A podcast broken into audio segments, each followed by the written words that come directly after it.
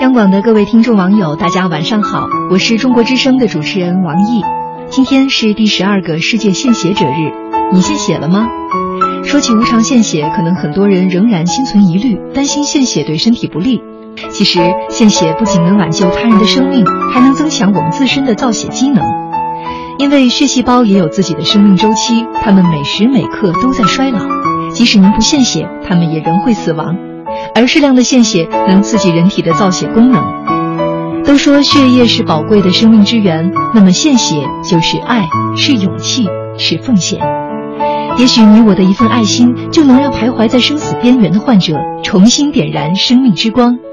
在此，我希望有更多的爱心人士加入到无偿献血的行列中来，让这条爱的河流奔腾不息。